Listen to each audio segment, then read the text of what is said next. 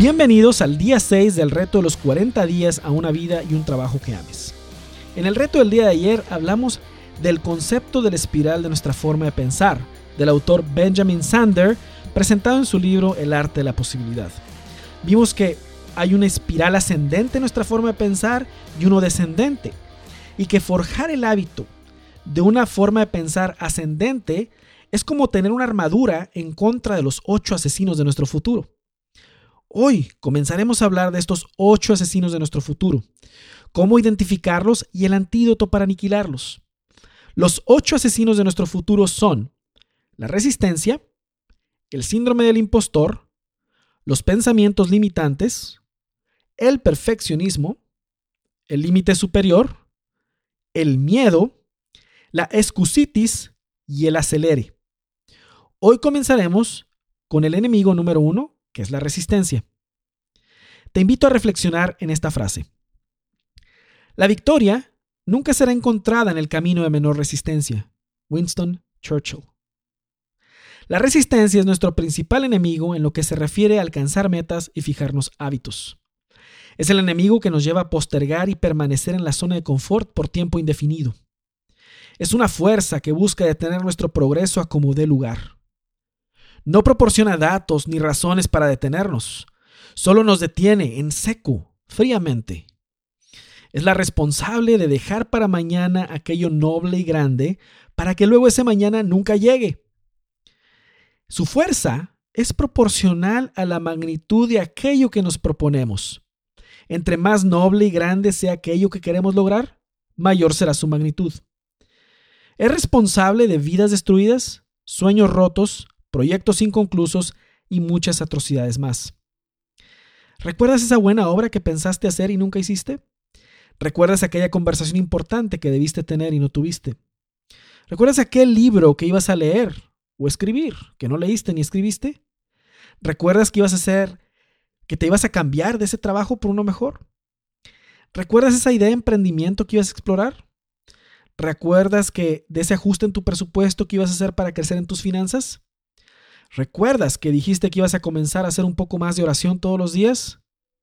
Hazme un favor y ahora recuerda tus hubieras.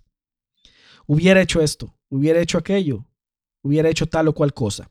En esos hubieras están las huellas de la destrucción de la resistencia. Comenzar es lo más difícil. ¿Sabías que los cohetes requieren del 96% de su combustible para despegar debido a la fuerza de gravedad? Bueno, pues ahí lo tienes. Con nosotros pasa algo semejante con la fuerza de la resistencia.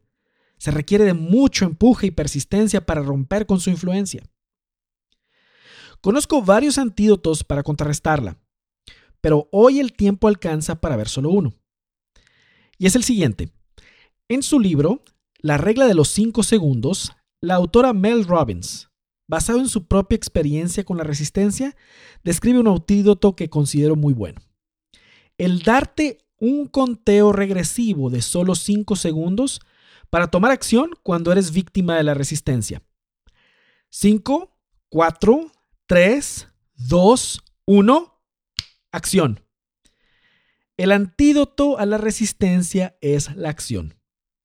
Este principio, que es ridículamente sencillo, fue descubierto por Mel cuando estaba en un tiempo muy difícil de su vida, en que la resistencia la tenía atrapada y la hacía postergar todo.